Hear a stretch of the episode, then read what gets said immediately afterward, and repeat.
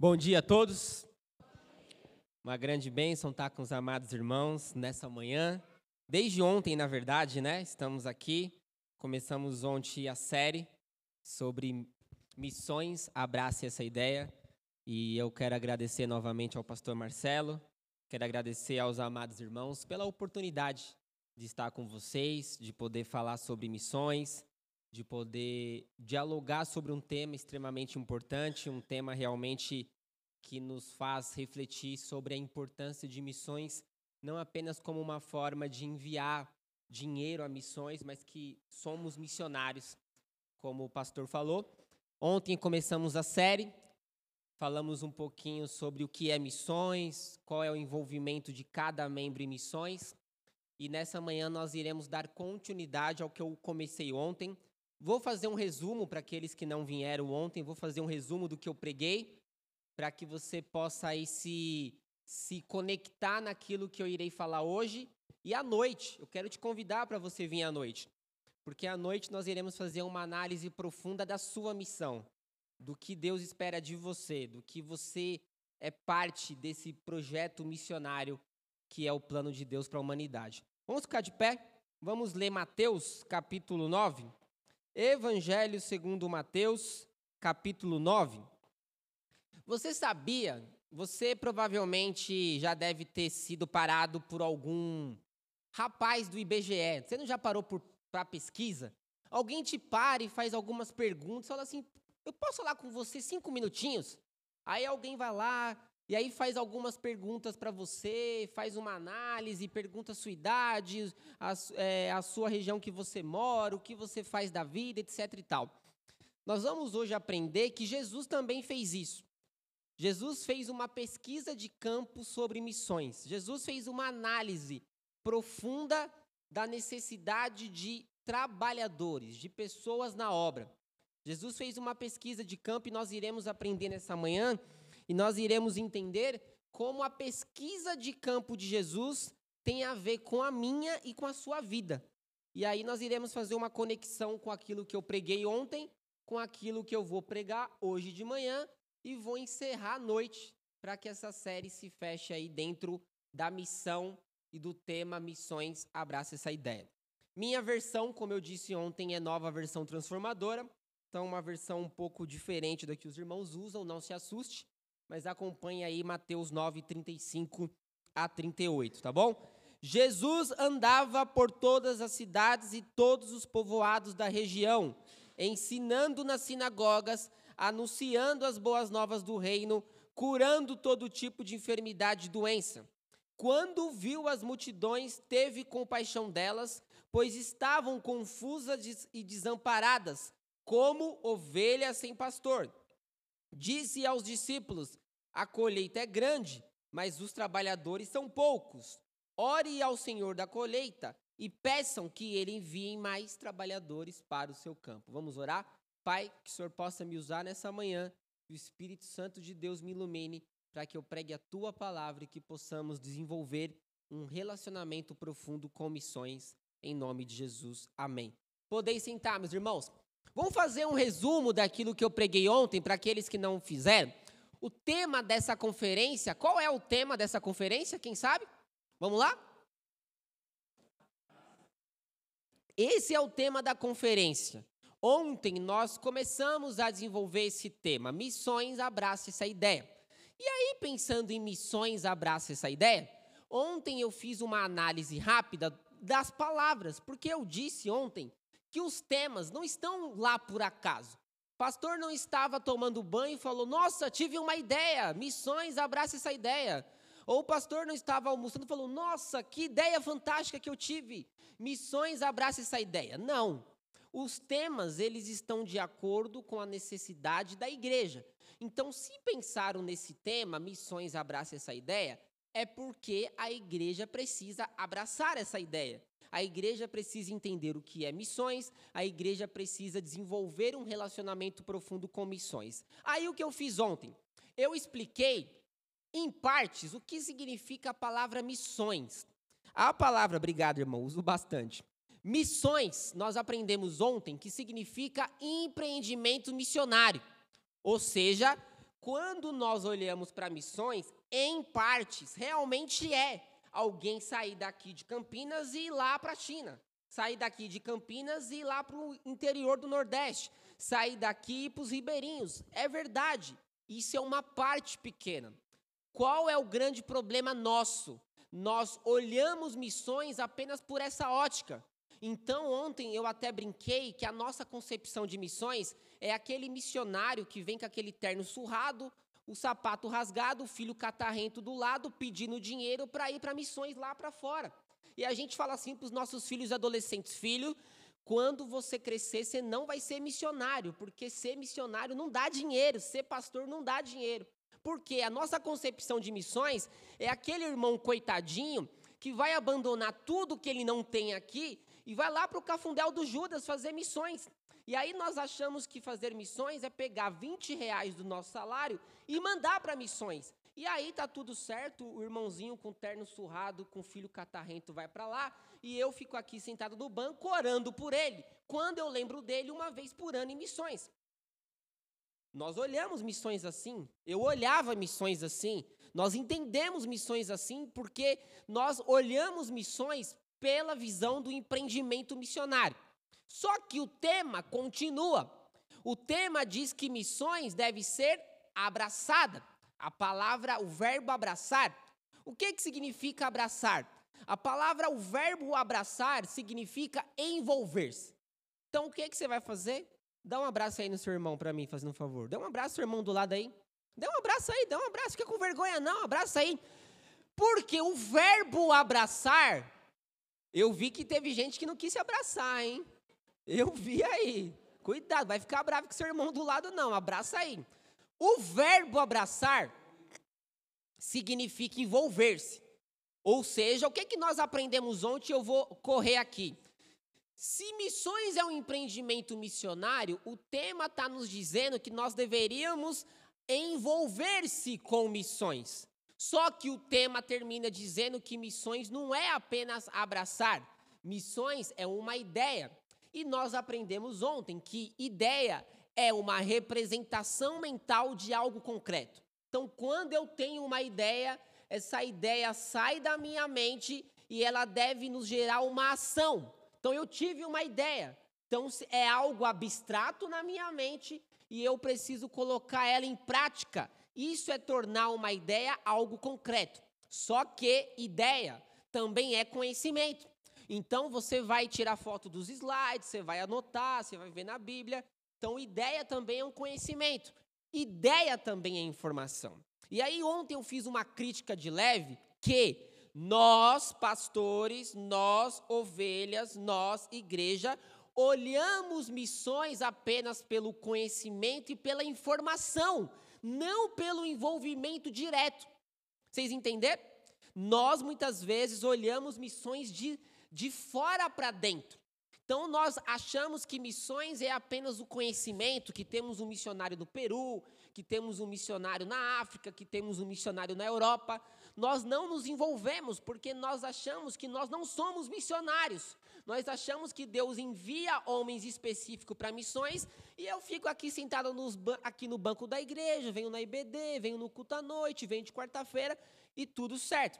Ontem nós aprendemos que não. Ontem nós aprendemos que existe uma diferenciação entre missões e missão. E eu perguntei ontem, qual é a sua missão? Porque cada cristão tem uma missão.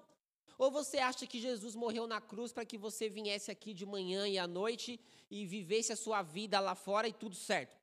Todo cristão tem uma missão. Então, ontem eu fiz uma, uma diferenciação e expliquei, segundo um missiólogo chamado David Bosch, a diferença de missões e missão. Então, nós aprendemos que existe uma missão. Deus teve uma missão. Deus se envolveu numa missão com a humanidade.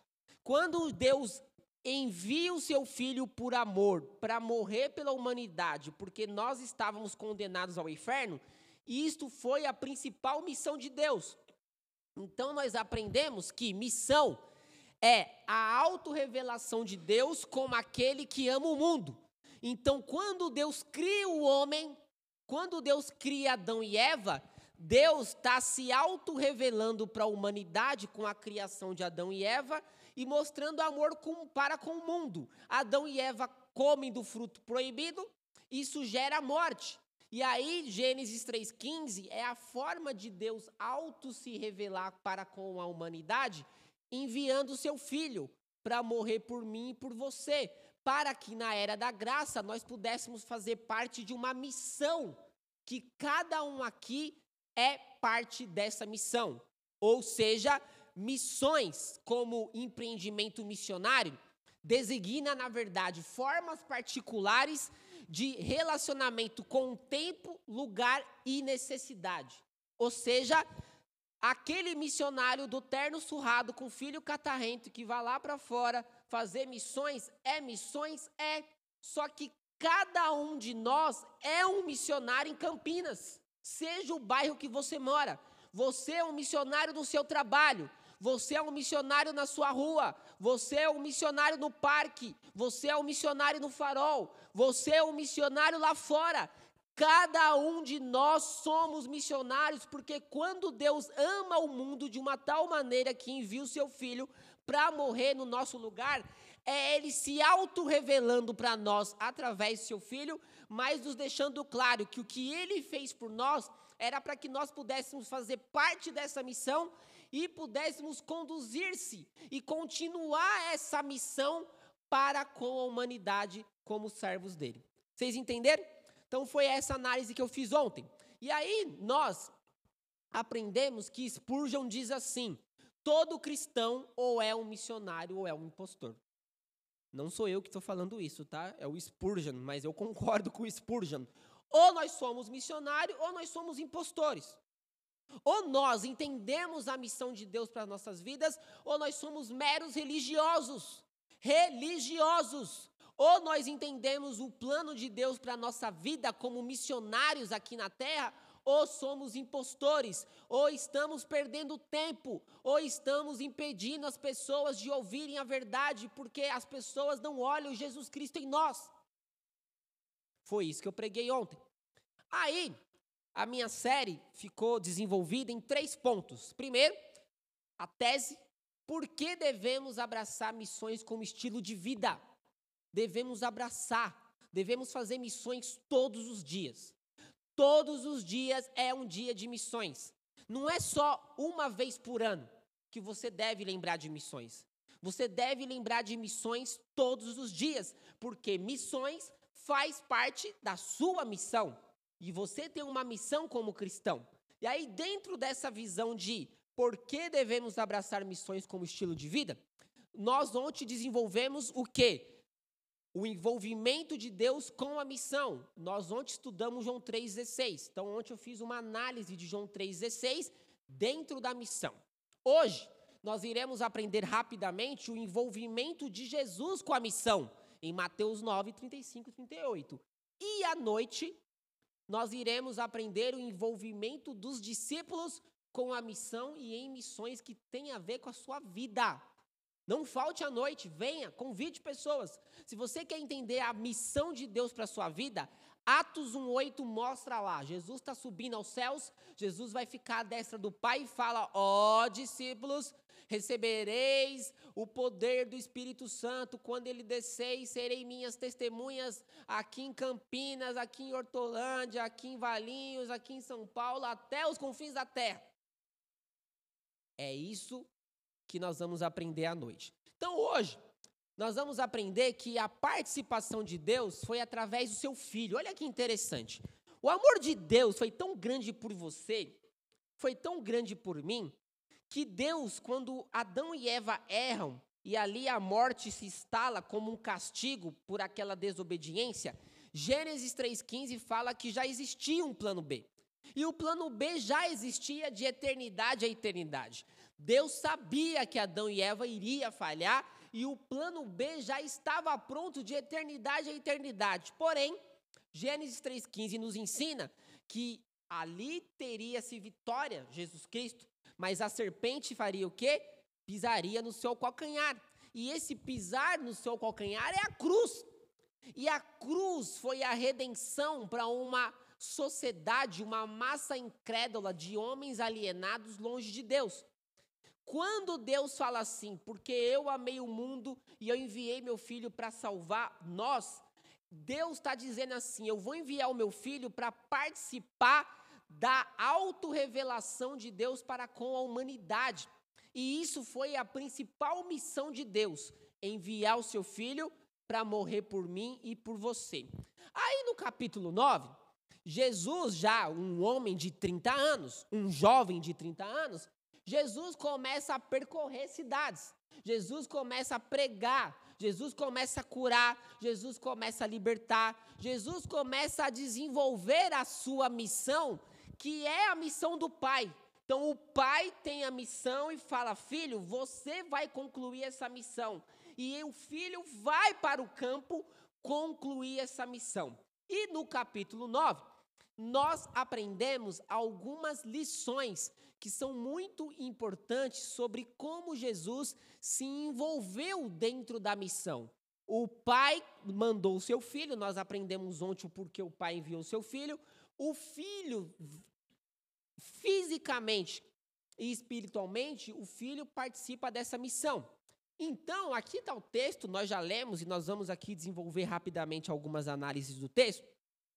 Só para você entender aqui o texto de Mateus 9. Jesus percorria cidades, então Jesus andava, curava, ensinava, Jesus pregava. Chegou um momento que Jesus teve compaixão daquelas pessoas. Porque Jesus começou a perceber assim: poxa, eu estou pregando, eu estou ensinando, eu estou curando, mas eu sinto que essas pessoas elas estão como ovelhas que não têm pastor. Aí Jesus chama os discípulos e fala assim para os discípulos: discípulos, é o seguinte, o campo é muito grande, mas poucos são os trabalhadores. A minha tese dessa manhã é que nós iremos trabalhar três lições dentro dessa perspectiva de Jesus. Primeiro, nós iremos falar sobre o relacionamento de Jesus com as pessoas, e isso faz parte da missão. Nós iremos falar do amor de Jesus para com as pessoas, e isso faz parte da missão. E iremos falar do desafio que Jesus faz aos discípulos e às pessoas, e isso faz parte da missão. E aí a minha maior proposta é mostrar para você que isso tem a ver com a sua vida. Porque eu não posso sair daqui de manhã sem que você fale, pastor, eu entendi. Eu entendi que isso tem tudo a ver com a minha vida. Seja você um adolescente, um jovem, um senhor de idade, uma senhora. Nós precisamos olhar para a pesquisa de campo de Jesus e falar: poxa, é verdade, pastor. Tá faltando relacionamento. Tá faltando amor. Tá faltando trabalho está faltando desafio. E eu quero fazer parte dessa missão. Então, nessa manhã, nós vamos trabalhar o que eu chamo de pesquisa de campo. Jesus vai para o campo, Jesus vai para a rua, Jesus vai para fora para entender o porquê e o que está acontecendo com a humanidade. E aí, dentro dessa primeira lição, vamos aqui ler o versículo 35, que diz assim, ó, do capítulo 9. Jesus andava por todas as cidades, todos os povoados da região, ensinando nas sinagogas, anunciando as boas novas do reino, curando todo tipo de enfermidade e doença. A primeira grande lição que eu quero compartilhar com vocês nessa noite é que a missão de Jesus começou no relacionamento. Irmãos, somos seres relacionais. Somos seres interpessoais. Quem tem amigos aqui, levanta a mão. Todos nós temos amigos, não é bom? Não é bom ter amigos? Não é bom ter pessoas que nós que possamos compartilhar as nossas dores? Não é bom ter pessoas que possamos compartilhar as nossas alegrias, as nossas tristezas? Não é bom ter amigos? Jesus também era um ser de muito relacionamento. Quando Jesus escolhe doze homens e diz: Vocês serão meus discípulos, Jesus está se relacionando com aqueles doze homens por três anos. E Jesus, para fazer parte da sua missão, Jesus, para poder pregar o evangelho do reino, Jesus, para pregar as boas novas, Jesus, para pregar uma nova perspectiva, Jesus vai para o campo se relacionar com as pessoas. Jesus vai para fora. E o texto é muito interessante, porque o texto diz assim: que Jesus percorria todas as cidades. A palavra no original, percorria, significa levar alguém consigo. Olha que fantástico. O percorrer de Jesus não é andar sozinho. Quando Jesus ia para o campo, quando Jesus ia fazer a sua missão, Jesus trazia alguém consigo. Porque o objetivo de Jesus, além de se relacionar, o objetivo de Jesus era também ensinar aqueles que andavam com ele que eles no futuro fazia, fariam parte de uma missão. Nós, muitas vezes, como cristãos, quando nos convertemos, nós muitas vezes só queremos ter amigos cristãos. Nós deixamos de ir nas festas dos nossos parentes. Nós deixamos de ter aqueles amigos do passado. Nós deixamos de nos relacionar com o mundo como se o mundo fosse mal, a igreja fosse o bem e como se tivesse uma barreira entre a igreja e o mundo, entre o secular e o profano, entre o bem e o mal, e as pessoas lá fora precisam de nós. Só que muitas vezes nós só queremos nos relacionar entre si. Nós só queremos nos envolver entre cristãos. Nós só queremos estar entre nós. E Jesus, quando ele vai para fora, Jesus vai se relacionar com a prostituta, Jesus vai se relacionar com o ladrão, Jesus vai se relacionar com pessoas que eram marginalizadas pela sociedade. Então, na pesquisa de campo de Jesus, o relacionamento era fundamental. E não é só percorrer Jesus todas as cidades. Jesus ensinava. E a palavra ensinar aqui significa conversar com outros a fim de instruí-los. Jesus apenas não levava alguém consigo. Jesus instruía. Jesus ensinava. Jesus mostrava para aquelas pessoas o que elas precisavam ser e o que elas precisavam fazer. E nós somos chamados, de acordo com aquilo que aprendemos, também a instruir, a ensinar, a falar do amor de Jesus lá fora. Muitos de nós falamos da novela que acabou ontem, Muitos de nós estamos comemorando que o Flamengo é campeão. Muitos de nós estamos comemorando o reality show, ou a série que nós assistimos, ou o templo, ou qualquer coisa, mas nós não falamos de Jesus. Nós não falamos do que Jesus fez por nós. As pessoas muitas vezes não sabem nem que nós somos cristãos, porque nós não falamos, nós não demonstramos, nós não vivemos. E quando Jesus percorre e quando leva alguém consigo, Jesus está ensinando e instruindo. Mas Jesus não está apenas instruindo. O texto diz que Jesus também pregava. E a palavra pregar aqui significa proclamar como um arauto.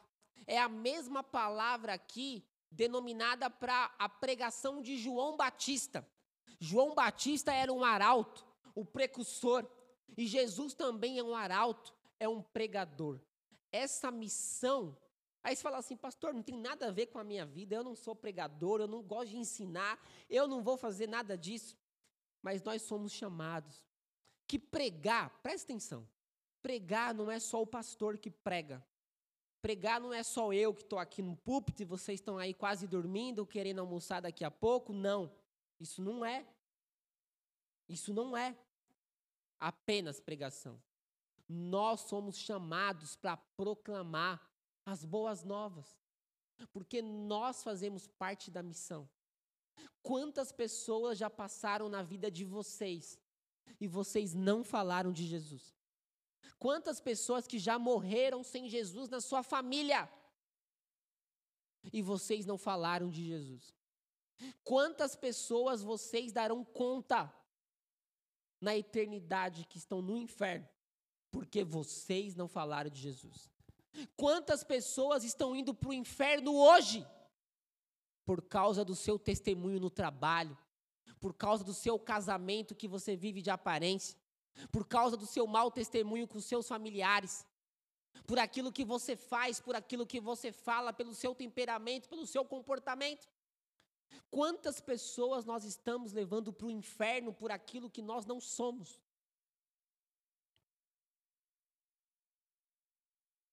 Isso é fazer parte da missão. Ser cristão não é brincadeira. Ser cristão não é só vir à igreja, bater palmo, levantar as mãos e chorar e ir embora. E semana que vem estou aqui de novo para isso. Ser cristão é muito mais. Ser cristão é viver o evangelho na autenticidade, na, integri, na integralidade do cristianismo. É viver de dentro para fora. Por isso que nós estamos perdendo as novas gerações. Porque as novas gerações, adolescentes, crianças, jovens, não enxergam mais em nós exemplos de verdade. Mas enxergam em nós exemplos de hipocrisia, de moralidade. Eu tenho uma filha de cinco anos, eu já estou preocupado. Fala assim, meu Deus, eu preciso ensinar ela desde agora o Evangelho. Porque eu quero que ela entenda o que é o Evangelho de verdade. Qual é o exemplo que você passa para os seus filhos? Por que, que o seu filho não está na igreja? Você, o seu filho nasceu na igreja, ele está no mundo, algo de errado com você, não com seu filho. Você. Por quê? Porque nós somos parte dessa missão. E aí o texto continua dizendo que Jesus não só pregava, Jesus curava. E a palavra curar é servir, restaurar a saúde. Então é esse Jesus. Jesus era um ser relacional, irmãos. Jesus gostava de falar com uma criança, mas Jesus também gostava de falar com uma prostituta. Jesus gostava de falar com um ladrão de impostos, mas Jesus também falava com um mestre fariseu. Jesus é um ser extremamente relacional. E a missão dele na terra era se relacionar com as pessoas. A missão dele na terra é mostrar o quanto ele era um ser agradável, o quanto ele era um ser que impactava. E essa é a nossa função. Tem cristãos que ele não consegue sorrir.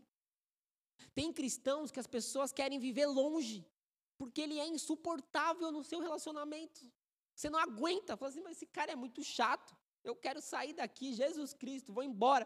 Que cara chato. Se é para viver esse Jesus, eu quero ir embora. Meu Deus do céu, aqui eu vou para o inferno, mas não quero esse Jesus, esse homem não.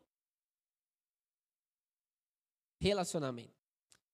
Segunda grande lição, vamos ver o verso 36, que diz assim: Quando viu as multidões, teve compaixão delas pois estavam confusas e desamparadas como ovelha sem pastor. Jesus não era apenas ser um, um ser relacional. Jesus era um ser que se compadia das pessoas. Eu não sei se aqui em Campinas, eu acredito que deve ser normal, faróis, moradores de rua, que é normal também, né? Pedir dinheiro, etc e tal.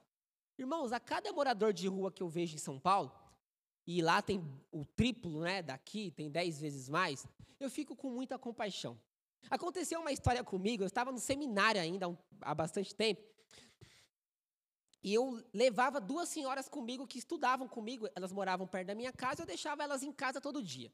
Tô lá num farol perto lá da região e para um morador de rua, eu estava de gravata, lá no seminário tinha que usar gravata, né, etc e tal. O seminário tinha essas obrigações eu estava de gravata, voltando para casa. Aí um morador de rua falou assim para mim: "Bonita sua gravata, hein?" Aí eu tirei e falei assim: o senhor quer ela? Te dou ela de presente. Ele falou assim: não, aonde eu vou usar essa gravata? Eu falei, cara, você vende ela e faz um dinheiro para você comer. Ele falou assim: não, eu não posso usar essa gravata, eu não tenho lugar para usar essa gravata. Aí ele falou assim: ó, mas obrigado, Deus te abençoe. Quando ele fala obrigado, Deus te abençoe, ele vai me cumprimentar. Só que a mão dela, é a mão dele e o rio Tietê eram parecidos uma sujeira enorme, cheio de feridas na mão, tudo preta, carne viva. Quando eu olho aquilo, em milésimos de segundos, eu pensei assim: meu Deus, será que eu dou a mão e vou ficar leproso hoje? Será que eu dou a mão para ele ou não? Milésimo de segundos. Aí as minhas irmãzinhas estavam loucas para saber o que eu ia fazer porque elas eram da minha igreja, você está pregando lá, etc e tal. As irmãs até parou para olhar assim para falar, agora o que que o Danilo vai fazer? A pergunta que fica é o que que você faria? Você daria a mão? Sim ou não? Quem não daria a mão, levanta a mão. Seja sincero. Quem não daria a mão? Seja sincero. Seja sincero, de verdade. Quem não daria a mão? Levanta a mão. Seja, não seja mentiroso, seja verdadeiro. Ó, um, gostei, é isso mesmo. Gostei, tem que falar a verdade. Quem não daria a mão para aquele rapaz com a mão machucada, sangrando, preta, o Rio Pinheiros e a mão dele estavam ali, de tão sujos que estavam. Olha, algumas mãos levantaram. Gostei da sinceridade. Agora, quem daria a mão, levanta a mão, mesmo pegando riscos. Legal, também. Beleza. Eu, você está pensando aqui, e pode ser que nunca vai acontecer isso com você, aconteceu comigo. Eu, no milésimo segundo, eu pensei, rapaz, o que, que eu vou fazer agora? Ele me deu a mão. O que que eu, como cristão, tive que fazer? E eu sou um cristão, e meus pais me ensinaram que toda vez que alguém dá a mão, a gente cumprimenta. Eu fechei os olhos assim, Jesus Cristo. Que Deus te abençoe, meu rapaz. Dei a mão para ele, já tirei, fui no posto de gasolina e lavei a mão. É claro que ali foi uma situação diferente. Mas isso, é uma, lógico que é uma história, mas a sociedade hoje é uma sociedade que não se compadece. Eu não sei em qual bairro que você mora, mas é comum hoje ver uma pessoa morta na rua e a gente passar pelo corpo e até pular o corpo. É normal, morreu mais um presunto. Nas periferias da cidade de São Paulo é normal, todo dia morre gente lá. E aí as pessoas olham, aquilo é normal. Na igreja que eu pastoreava, era numa comunidade carente, pino de cocaína era normal lá na porta da igreja todo dia. E as pessoas acham normal. A gente vai perdendo nós vamos perdendo a sensibilidade da realidade. Por quê? Porque nós vamos achando normal, como eu disse ontem, o que acontece no mundo. Nós hoje temos mais empatia com os animais do que com o ser humano. Então, se mata um cachorro no mercado, vamos boicotar o Carrefour, o Extra, o Paulistão, o Big, qualquer coisa. Mas se morre um bebezinho, com um pai que asfixiou a criança ou assassinou ela, é normal para gente. Isso é loucura. Isso é loucura. Não estou dizendo aqui para os defensores é dos animais que os cachorros são ruins, longe disso. Mas é loucura. Nós estamos invertendo o que é compadecer-se. Nós, nós estamos nos compadecendo por coisas que não deveríamos nos compadecer com a mesma, com o mesmo compadecer pelos seres humanos. Morre todo dia criança, morre todo dia alguém por bala perdida, morre todo dia alguém por fome. E nós queremos boicotar um mercado porque ele matou um cachorro que estava mordendo as pessoas. Quando Jesus, Jesus aqui nos ensina que Jesus, ele se compadece de seres humanos, ser movido pelas estranhas.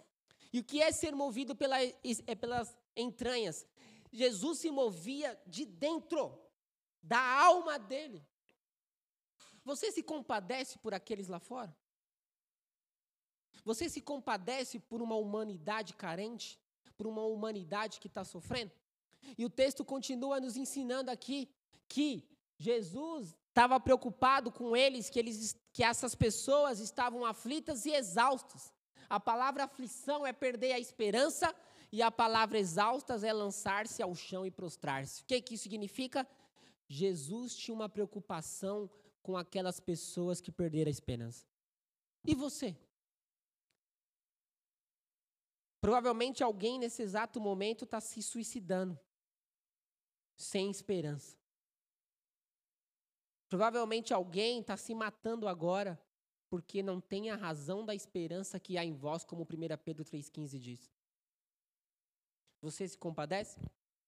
Tem uma história, vou contar rapidamente, meu tempo já estourou, de um missionário chamado Sadhu Sudar Singh.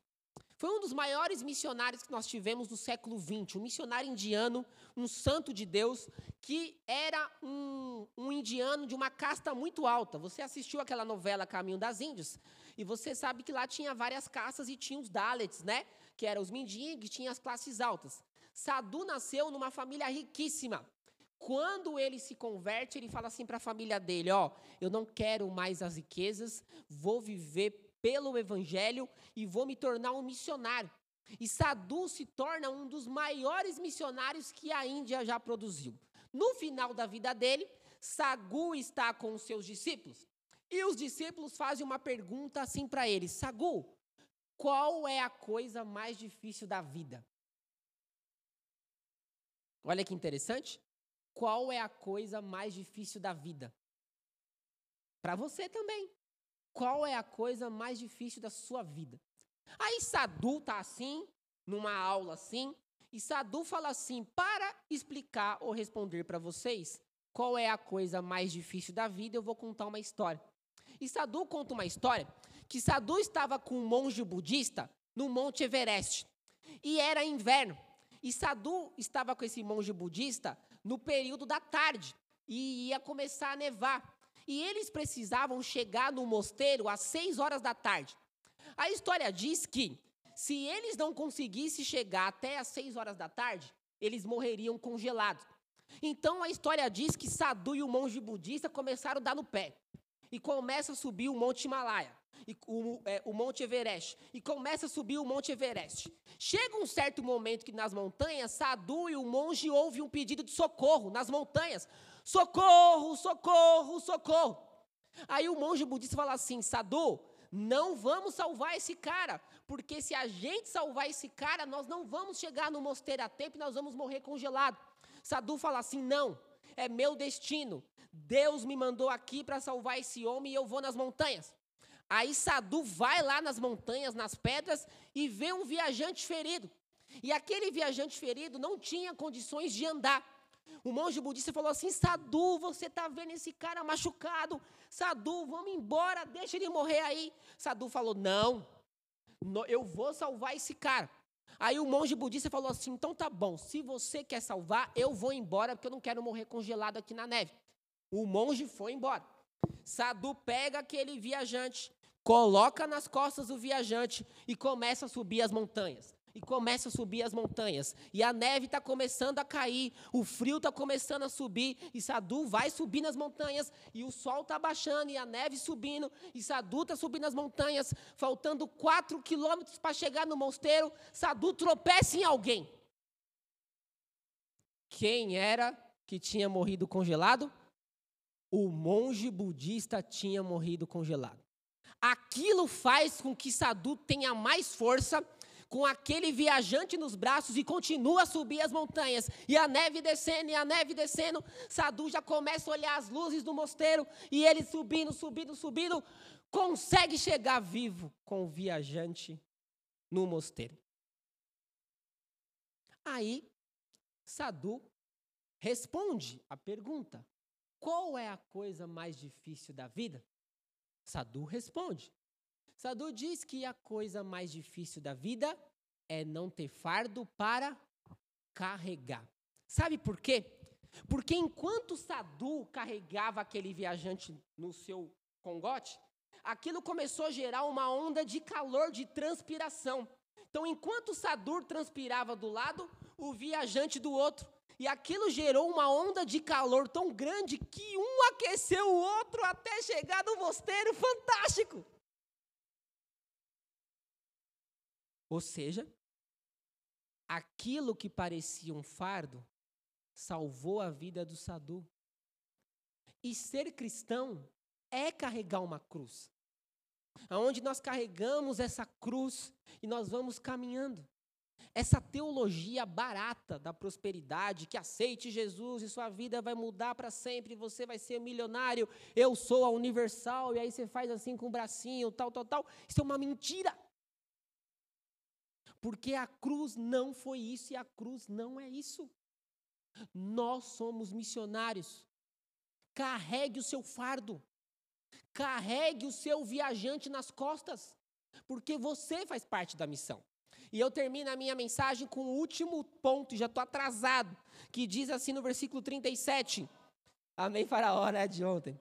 Disse aos discípulos: A colheita é grande, mas os trabalhadores são poucos. Orem ao Senhor da colheita e peçam que ele envie trabalhadores para os seus campos. Olha a conclusão de Jesus. Um desafio. Tem ovelhas sem pastor, estão sofrendo, precisam ser ensinadas, curadas, precisam pregar, precisam cuidar, precisa se compadecer. Olha o que Jesus fala. Jesus está dizendo aos discípulos, e é exortar, aconselhar e comandar. Jesus está exortando o Pedro, o Tiago, o João, é o seguinte: o campo é muito grande. Campinas é muito grande. Campinas é enorme, um milhão e meio de pessoas. Deve ter gente demais precisando da sua ajuda. O bairro que você mora deve ter gente demais precisando da sua ajuda. O seu campo é muito grande. E aí Jesus está falando, ó, pede para o dono, pede para o dono da seara. Quem é o dono da seara? É Deus. A palavra mandar significa a ideia de um movimento rápido de algo saindo. Ou seja, é urgente. Mande rápido. Rápido. Para ontem. A sociedade precisa de nós. É rápido, é urgente. Não é para amanhã.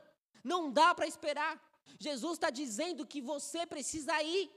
E é para ontem, não é para amanhã. Não, deixa eu me arrumar, deixa eu ficar bonito. Não, é agora. É agora que Jesus está nos chamando.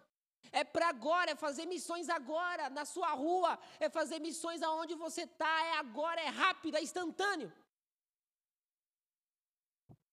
E eu termino com o resultado da pesquisa do campo de Jesus. Jesus diz que o campo está para colheita. Irmãos, campo está fértil. Está assim, ó. Vai no seu trabalho. Vai no shopping agora para você ver o tanto de gente sem Jesus. Passa aqui na rua. E aí Jesus chega a uma conclusão. Primeiro, que esse campo é um campo de pessoas. Tem gente. Tem gente. Tem pessoas. Você faz parte dessa missão. Esse campo tem um dono, que não sou eu, não é o pastor Marcelo, não é o pastor Satiro. Esse dono é Deus. Não sou eu que estou te chamando para esse campo. É Deus. Ele tem um dono. E se ele tem um dono, e nós estamos dentro dessa missão, ou somos obedientes ou somos desobedientes. É a sua escolha. Ou você é um impostor, como Spurgeon diz, ou você é um missionário. E esse campo é um campo de poucos trabalhadores. Pouquíssimos. Olha aí, ó. Seu lado, tantos lugares vazios. Lugares vazios indica que realmente o campo tem poucos trabalhadores. Porque se o campo tem muitos trabalhadores, Todas as nossas igrejas que pregam a verdade estavam abarrotadas de homens alienados precisando de Deus, de se tornando um pecador redimido. E eu concluo com que Jesus ensina que o campo está pronto para grandes resultados. Quantas pessoas você levou para Jesus esse ano? Fala assim, pastor, não é problema meu, é seu. Você estudou no seminário, você fez teologia, problema é seu, se vira, prega e ganha pessoas para Jesus e não reclame, não me chame que eu não vou. Não. O campo é nosso. Está pronto para colher. Converse com alguém.